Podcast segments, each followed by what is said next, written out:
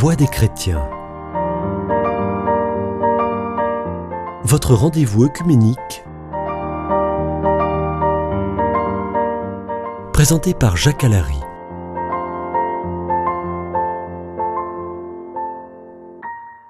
Chers auditeurs de Radio Présence, bonjour et bienvenue dans votre émission Voix des chrétiens. Euh, autour de cette table, le Père euh, Jean, euh, Vezel, pour l'Église orthodoxe patriarcat de Constantinople, le pasteur Erizo pour l'Église protestante unie de France, le Père Labro pour l'Église catholique, et quant à moi, je suis Jacques Allary, délégué diocésain à l'œcuménisme. Nous abordons dans nos cycles d'émissions euh, actuellement les points qui divisent nos diverses confessions.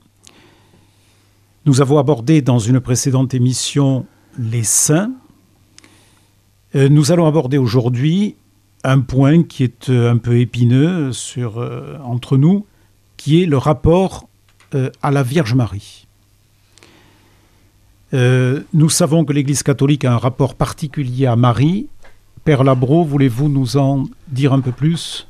Le nom de Marie évoque pour tout chrétien le visage d'une mère débordant de tendresse, un cœur toujours accueillant à ses enfants, une vie toute simple, mais tellement donnée, tellement unie à Dieu. La vocation de Marie, mère du Messie, est placée sous le signe de la foi, le message de l'ange à l'Annonciation. Le bonheur de Marie repose sur la foi à la parole de Dieu. C'est Jésus qui le dit. La gloire de Marie lui vient de son Fils. Elle donnera naissance à l'Emmanuel. Elle sera l'associée de Jésus dans son œuvre de salut jusqu'à la croix. Marie est la première des rachetés. Elle représente d'une manière incomparable l'humanité nouvelle née dans le sang du Christ.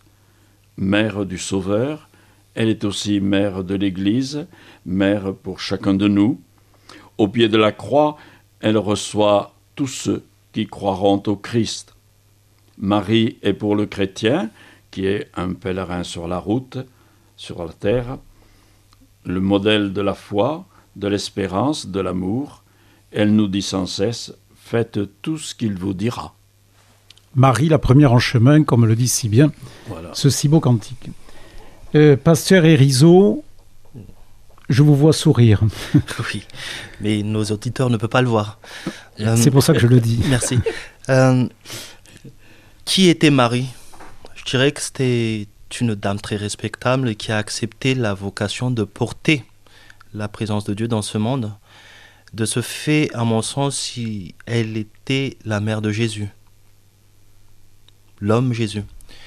Et euh, quand on se pose vraiment la question de, est-ce qu'on pourrait entretenir un, de quel type de rapport pourrait-on entretenir en tant que chrétien avec euh, la figure mariale Et en écoutant le Père Labro, il y a eu un verset biblique qui m'est revenu en tête quand Jésus était en croix avant d'agoniser. Il y a donc Marie et les disciples et les frères de Jésus qui, qui, va à la croix, qui vont à la croix et qui on lui présente, on présente à Jésus, voici ta mère, voici tes frères. Et Jésus répond, c'est celui qui fait la volonté de mon Père qui est frère et sœur et mère avec euh, les mères. Et je, pense que je m'arrêterai là.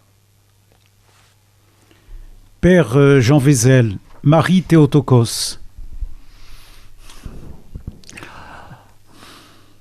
Je, je suis un peu embêté, un peu gêné par ce que vient de dire, pas tout, euh, euh, le pasteur Erizo, euh, il insistait sur le fait que Marie est la mère de Jésus.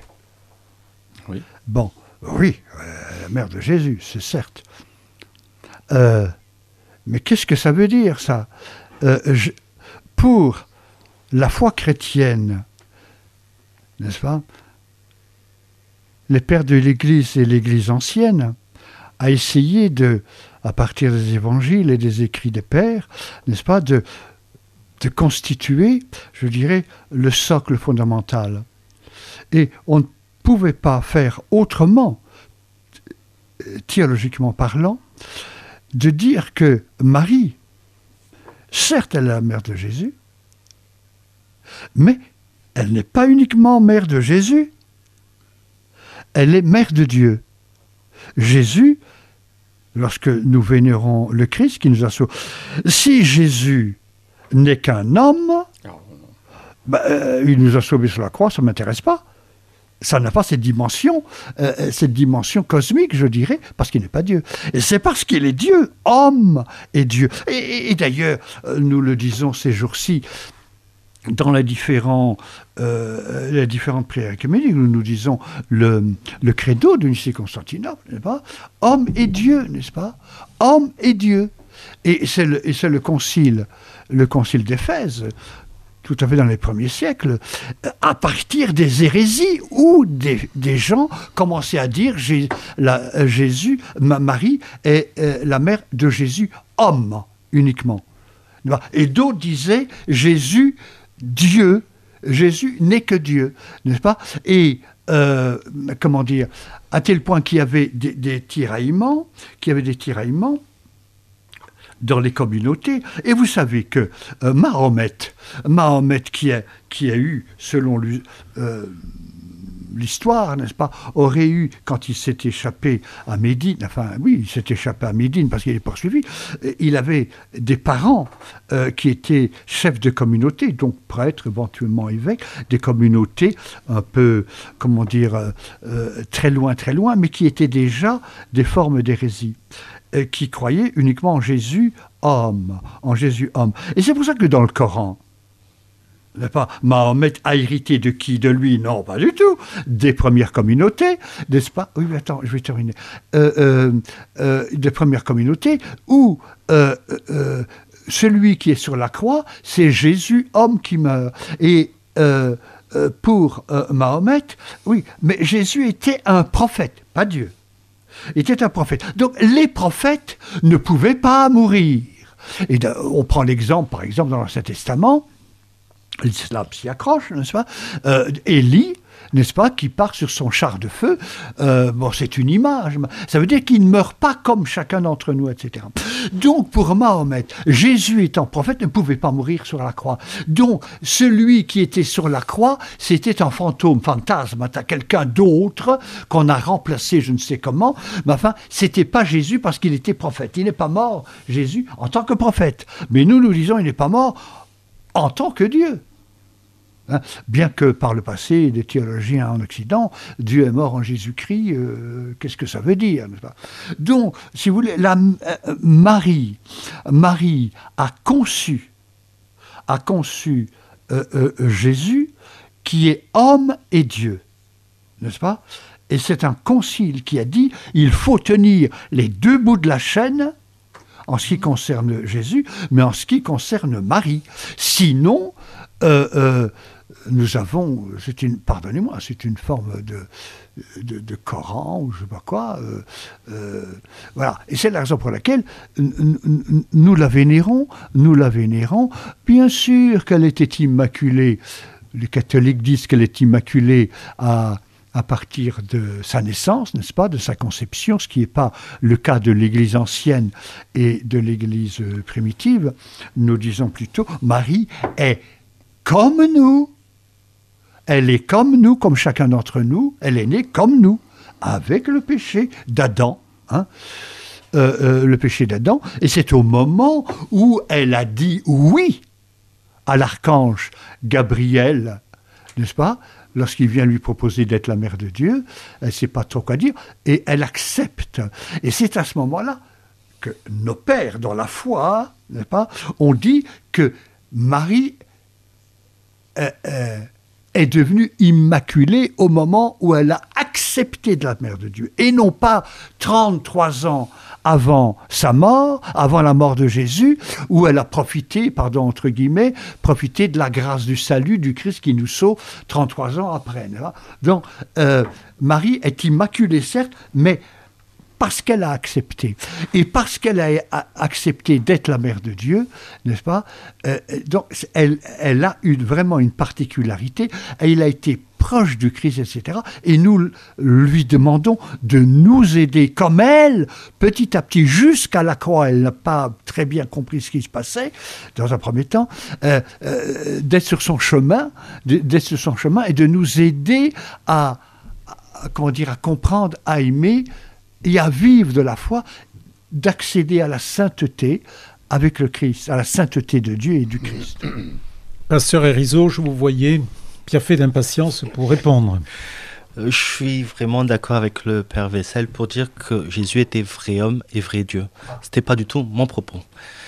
Tout simplement, je pose, je pose ma pensée en termes de questions. La première question que j'ai, c'est de dire comment le Créateur peut être né d'une femme. Première question. C'est-à-dire que le Créateur est avant même la création, donc avant même Marie. Seulement, il y a aussi l'autre question qui me vient à l'esprit, c'est à quel moment Jésus a été nommé fils de Dieu? C'était à son baptême. C'est au moment de son baptême qu'il reçoit son identité aussi, quelque part. La divinité de, de, de, de Jésus n'est jamais remis en question dès sa naissance jusqu'à la fin de sa vie, jusqu'à la croix, à sa résurrection. Mais l'institution même de son identité s'est fait bien plus tard, à mon avis. C'est la lecture que j'ai de la Bible.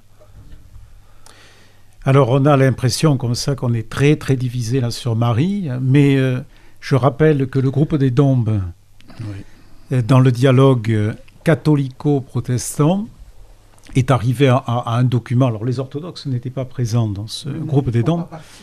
Ils ne font pas partie du groupe des Dombes, mais on est arrivé à un document où on s'est, si je puis dire, réconcilié sur Marie, et on est arrivé à des points communs d'une femme exceptionnelle euh, qui, euh, qui, qui, apporte beaucoup euh, à l'humanité et qui est mère de l'humanité, mère des hommes et mère de Dieu. Voilà, donc je pense que nous en avons terminé pour, pour cette émission sur Marie, qui n'était pas la plus facile. Et nous vous parlerons à la prochaine émission d'un autre et dernier point de division, d'ailleurs qui n'est pas une très grosse division, mais qui préoccupe pas mal de personnes, qui concerne la prière pour les défunts Comment cette prière est-elle vue par les différentes confessions que nous représentons? Merci à tous et à bientôt. Voix des chrétiens. Votre rendez-vous œcuménique. Présenté par Jacques Allary.